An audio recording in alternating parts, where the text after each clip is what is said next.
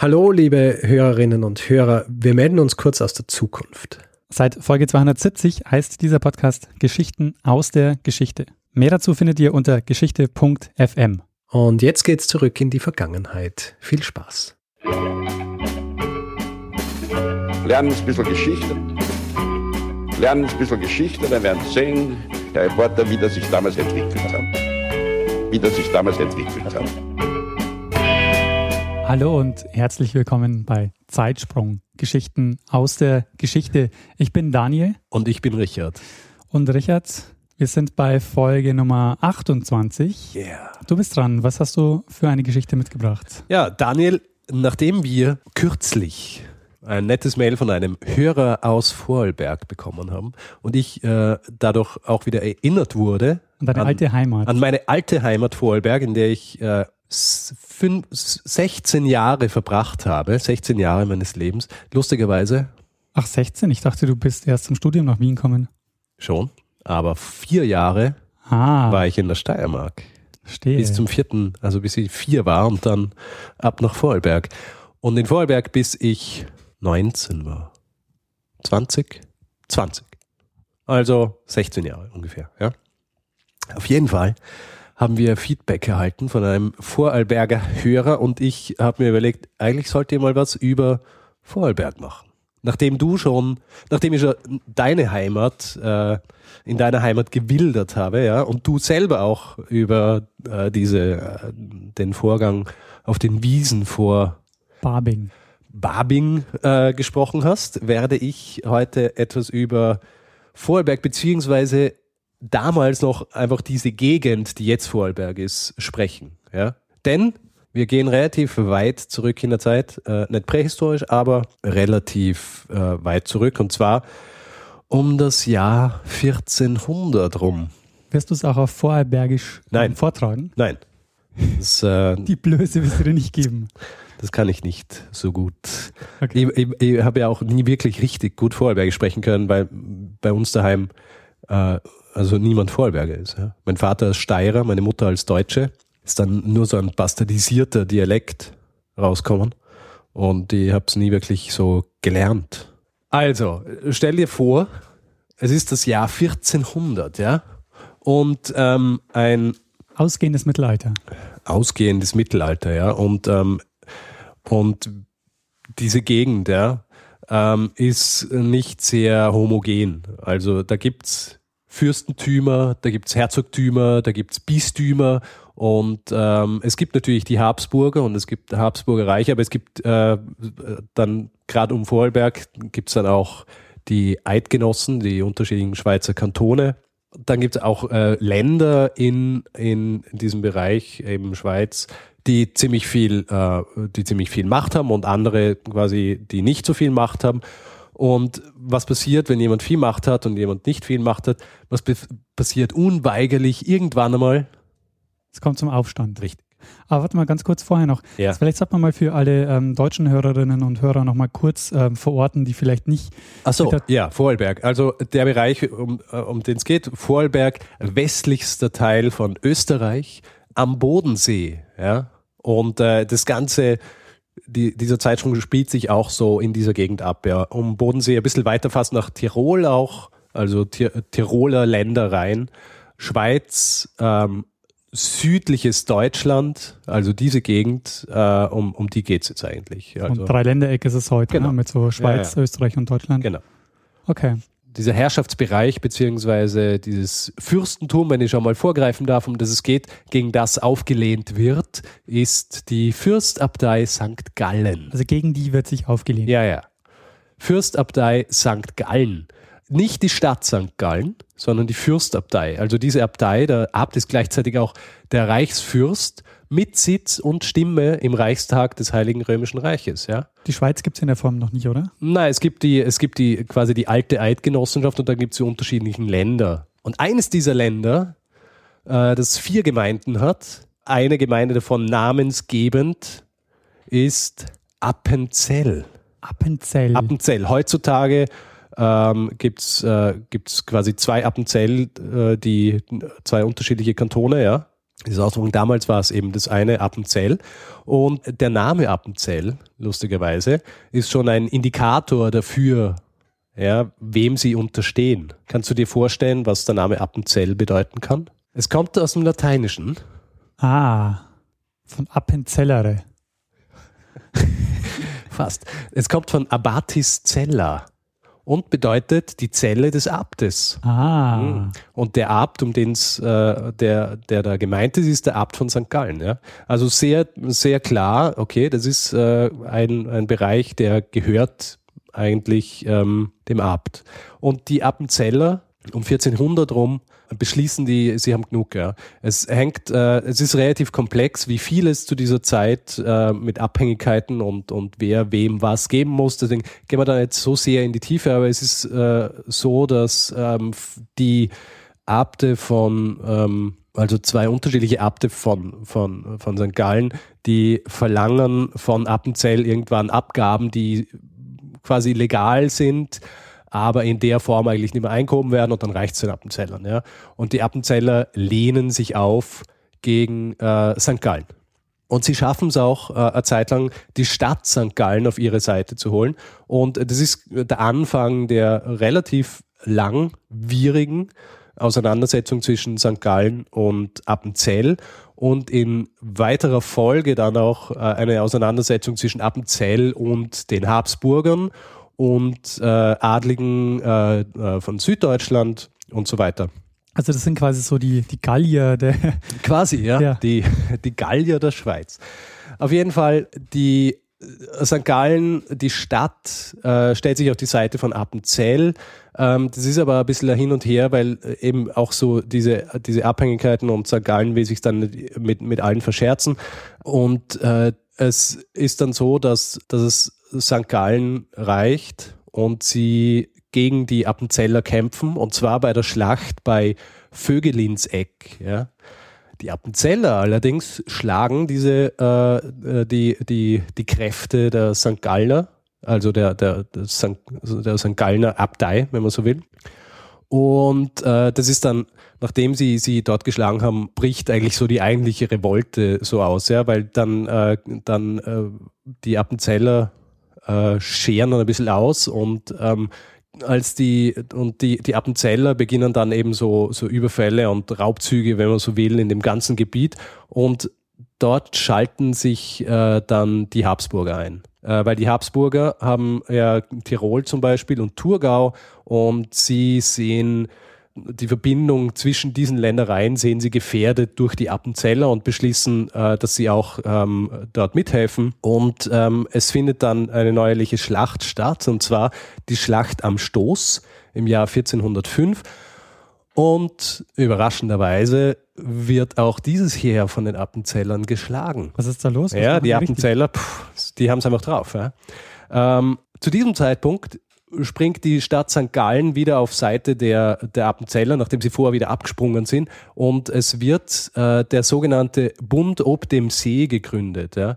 Der Bund ob dem See ist ein äh, Bündnis mit Hofleuten aus Altstetten, Berneck und Marbach, mit der St. Äh, Stadt St. Gallen und ähm, unterschiedlichen Landleuten. Und ähm, nach 1405 oder im Jahr 1405 wird dann auch ähm, Feldkirch das ja auch im heutigen Vorarlberg liegt, mit in dieses Bündnis genommen. Ähm, dehnt sich relativ schnell aus. Dann kommen noch dazu Bludenz und Rankweil, die auch im heutigen Vorarlberg sind ähm, und, und andere Orte, die mir nicht wahnsinnig geläufig sind. Ich weiß gar nicht, ob sie noch existieren.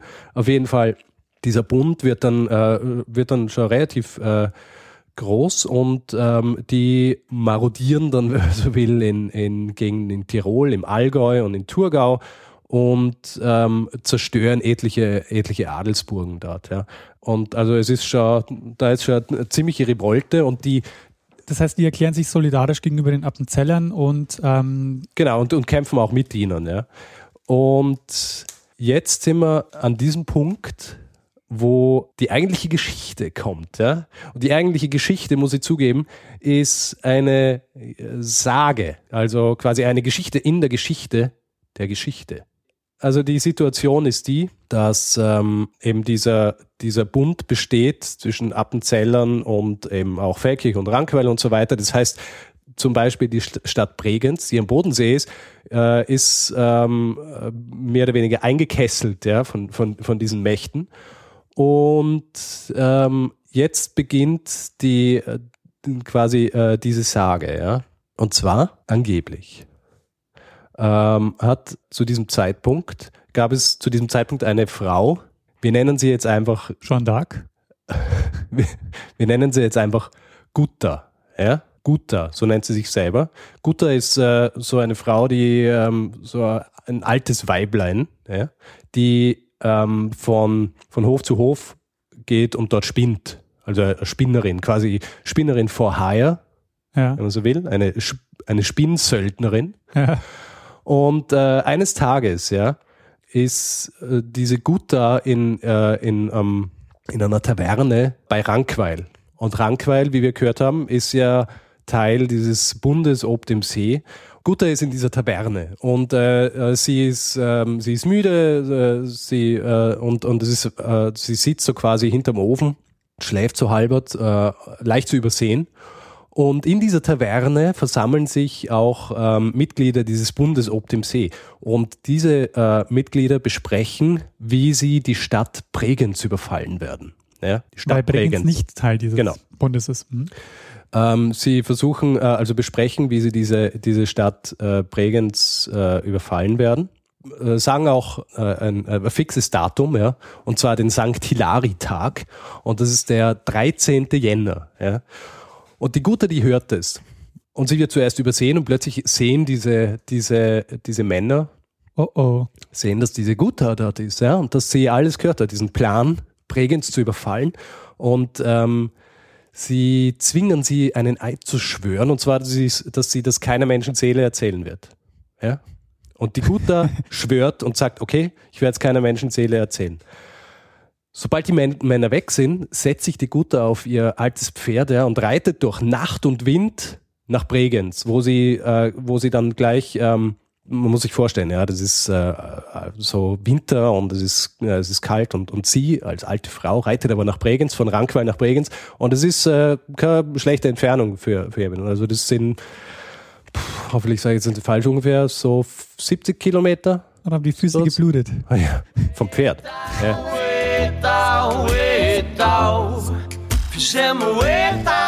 Also, aha, nicht schlecht. Ja.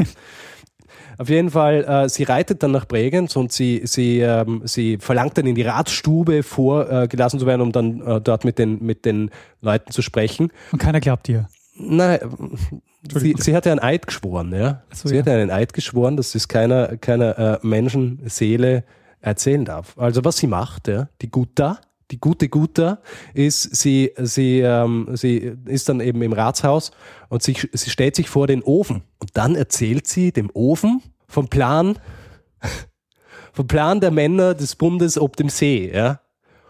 Und die ganzen Ratsleute und so weiter stehen ja rundherum und hören das. Aber sie hat den Eid nicht gebrochen, denn sie hat keine Menschen sehen, sondern jetzt im Ofen erzählt, ja. Naja, sie erzählt es und, und äh, der, der äh, Graf Wilhelm von Montfort-Bregenz, ja, der dann hört davon, dass, äh, dass sie quasi von diesem Plan erzählt hat oder über sie dieser, dieser Plot aufgedeckt worden ist, ähm, der sagt ja, äh, gute Frau, vielen Dank dafür und was, was, was, was wollen Sie jetzt dafür? Und sie sagt, äh, und, und fragt, wie sie heißt und sie sagt ja und äh, ich, ich, sie sagt, ich heiße Guter und alles nennt mich die alte Guter und äh, sie, sie bekommt dann quasi als, als Dank dafür das, was sie verlangt, nämlich äh, Nahrung und Obdach und dass äh, die Nachtwache der Stadt von Martini bis Lichtmess äh, die neunte Abendstunde immer mit dem Ruf anzeigen soll, ehret die Gutta. Und daher kommt äh, der Name Erigutta.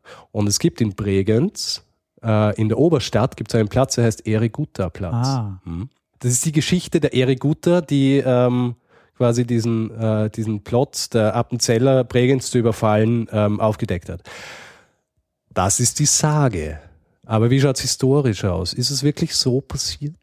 Hat wirklich die Gutta äh, diesen Plan aufgedeckt und dafür gesorgt? Also es ist dann, also die, der Sage nach ist dann so, dass äh, sie diese, diesen, von diesem Plan hören, ja, und der, der Graf von Montfort dann gleich Eilboten äh, zum schwäbischen Adel schickt, äh, der dann Männer schickt, und zwar 8000 Ritter und Knechte, die am 13. Jänner, an diesem St. Hilari-Tag, dann in Bregenz sind und äh, Bregenz vor den Appenzellern retten.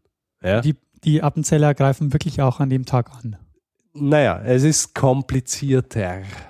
Es ist nämlich in Wirklichkeit so, ja, dass die Stadt Bregenz schon seit dem Jahr 1407, also wir sprechen jetzt vom, vom Jahr 1408, ja, wo das passiert, die Stadt Bregenz wird schon seit dem Jahr 1407 von den Appenzellern belagert. Aber ungebrochen. Ja. Äh, es gibt in Bregenz auch äh, keine Sympathisanten mit den Appenzellern mehr. Hat es gegeben, gibt es aber keine mehr, die haben die Stadt schon verlassen. Und ähm, auch die quasi die, die Marine der, der, des Bundes ob dem See, die quasi vom, und man muss sich das vorst so vorstellen, Bregenz ist, liegt direkt am Bodensee, ja.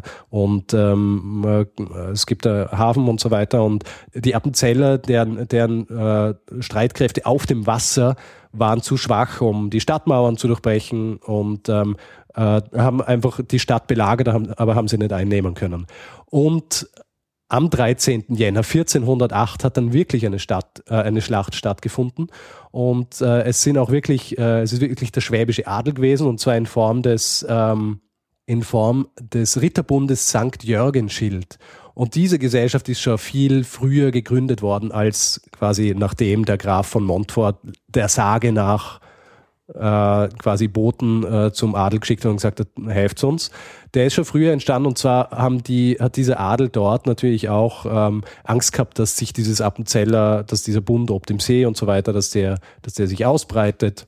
Und die Appenzeller haben eben als relativ unbesiegbar gegolten, weil sie eben gegen die zuerst St. Gallen und dann gegen die Habsburger gewonnen haben und dann eben äh, alle möglichen Burgen zerstört haben. Und der hat sich schon früher, äh, also ist schon früher gegründet worden. Ähm, und, und zwar im Jahr 1407 schon. Und die sind dann tatsächlich diejenigen, die Bregenz am 13. Jänner 1408 entsetzen. Also im Sinn von, äh, sie kommen nach Bregenz und schlagen die Besatzer der Stadt endgültig in die Flucht. Was ich ganz lustig finde, ähm, so als Detail am Rande, also die, die Appenzeller werden geschlagen ja, und ziehen ab. Also und das gilt als große Niederlage der Appenzeller. Ja? Also quasi der, das erste Mal, dass die Appenzeller äh, besiegt werden. Aber rate mal, wie viele Appenzeller ungefähr äh, im Zuge dieser Schlacht sterben. Nur damit man eine äh, äh, Vorstellung von der Größenordnung dieser, dieser Streitkräfte beziehungsweise dieser Auseinandersetzungen kriegt. Also ich würde jetzt mal schätzen, dass es so viele nicht sind. Wahrscheinlich ähm, ist es im niedrigen 100er-Bereich. Es sind ungefähr 50 bis 80. Ja. Das ist, äh, ist schon, äh, wenn man sich das vorstellt, weil, weil, man hat immer im Kopf so diese äh, riesigen Streitkräfte und da äh, ist äh, die eine Armee und da die andere und die äh, treffen aufeinander und dann gibt es etliche, etliche Tote. Aber na, äh, es sind nur 50 bis 80. Und es ist auch so, diese Stadt, diese Schlacht bei Vögelins Eck, ja, als die Sankt, St. Gallner Fürstabtei und Verbündete, zum Beispiel die Stadt Konstanz, gegen die Appenzeller kämpfen. Da sind es mehr Tote, aber auch nicht wahnsinnig viele. Das sind ungefähr 300 auf Seiten der Fürstabtei, die sterben. Angeblich auf Seiten der Appenzeller nur acht. Ähm, aber äh, auch von der Größenordnung her nicht so wahnsinnig viel. Ja. Also ähm, es haben einfach nicht so viele Menschen dort gelebt und nicht so viele Menschen gekämpft, wie man sich vorstellt. Ja. Also es sind relativ äh, kleine Gruppen.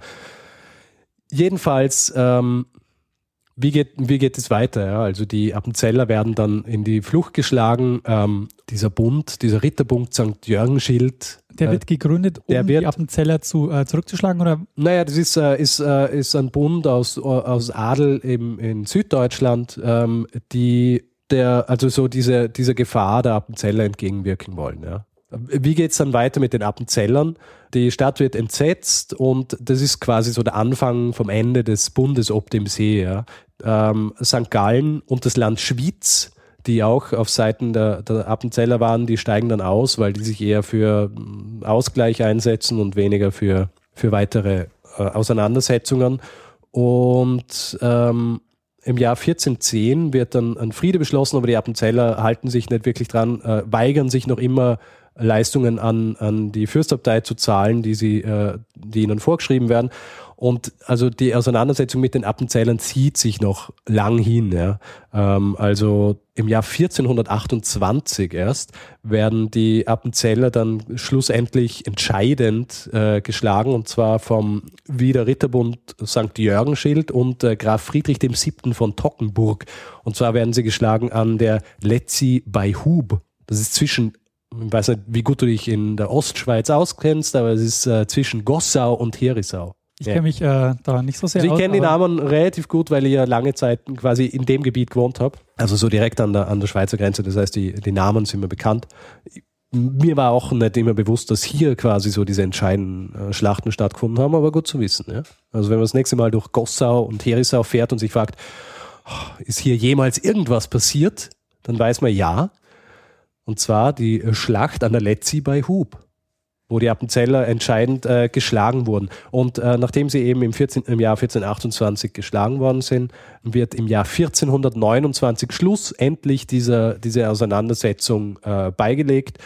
Und ähm, die Appenzeller müssen zwar quasi äh, Reparationen zahlen an die Fürstabtei, aber sie sind mehr oder weniger, ähm, also sie sind sehr nahe dran an der Unabhängigkeit und haben sich auch angenähert an die alte Eidgenossenschaft und werden dann nämlich auch äh, schlussendlich ähm, im Jahr 1513 aufgenommen in die Eidgenossenschaft. Ja? Und das war eilig die Geschichte. Aber sag mal, Richard, was für einen Zweck hat denn eigentlich jetzt überhaupt diese Geschichte um die Gutta? Denn offensichtlich ist der, ist der Zweck ja nicht, also der, der Zweck ist ja an sich nicht wirklich offensichtlich, weil die Belagerung hat ja schon Bestand mhm. gehabt. Ja, also es ist, äh, es ist gut möglich, dass die, dass diese ganze Geschichte so ein bisschen, wie man in der, im, im Computerwesen sagt, reverse engineert worden ist. Ja?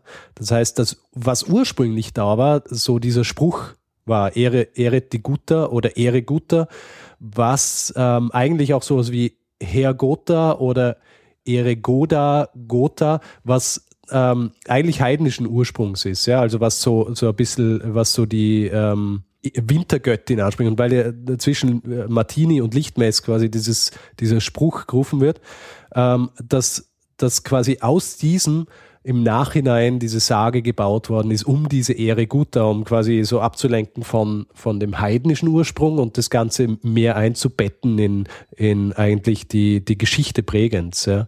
Und äh, hier noch so ein bisschen äh, für, für die Stadt Bregenz selber diesen Mythos zu, äh, zu bauen, weil es ja ganz offensichtlich nicht historisch ist, weil die Belagerung ja vorher schon stattgefunden hat und äh, allen klar war, also die, die Gefahr durch die Appenzeller ja eh schon bestanden hat und quasi dieser Ritterbund schon vorher gegründet worden ist, um mit dem Ziel eigentlich die Appenzeller zurückzuschlagen und dann äh, kulminierend in dieser Schlacht 1408 in Bregenz ja, und das die heißt, Entsetzung. Man könnte sagen, das ist so eine Art ähm, Sage, die so in diesem, in, in so einem heidnischen Volksglauben ohnehin zirkuliert und man verbindet sie dann einfach mit so einer aktuellen ja. Geschichte, um, ja, genau. um sie zu rechtfertigen. Also und dieses, dieser Topos der, der alten weisen Spinnerin, die von allen ignoriert wird, aber im Grund dann äh, heilsbringend oder, oder äh, so ist, das ist ja auch was, was sich durchzieht durch alles, ja.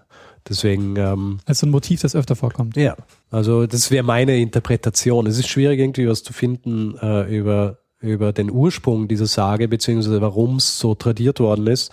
Das wäre mein Zugang dazu. Ja, Richard, vielen Dank für die Geschichte. Sehr gern. Ähm, Finde ich sehr spannend, mal was aus äh, deiner alten Heimat ja, zu hören. Ja. Also und ähm, äh, falls unter unseren Hörerinnen und Hörern Volkskundler sind, die äh, sich äh, mehr mit äh, der Erik Gutter beschäftigt haben und mir sagen wollen, dass meine ähm, Interpretation völlig falsch ist, können Sie das gerne tun. Wir sind immer offen für Kritik und können das gerne machen, äh, zum Beispiel per E-Mail, wenn Sie es nicht öffentlich machen wollen. Wenn Sie mich, äh, das können Sie machen über feedback at äh, zeitsprung.fm. Wenn Sie mich öffentlich schämen wollen, natürlich auch möglich auf unserem Blog. Da können wir noch immer bestimmen, ob wir den Kommentar freischalten oder nicht. Aber auf der Facebook-Seite bitte einfach nur schämen, facebook.com slash zeitsprung.fm oder sogar per Twitter. Das ist dann noch öffentlicher und völlig außerhalb unserer Einflusssphäre. Entweder an mich, Stormgrass, oder an den Daniel Mestner, aber an mich in erster Linie, weil ich äh, geredet habe drüber.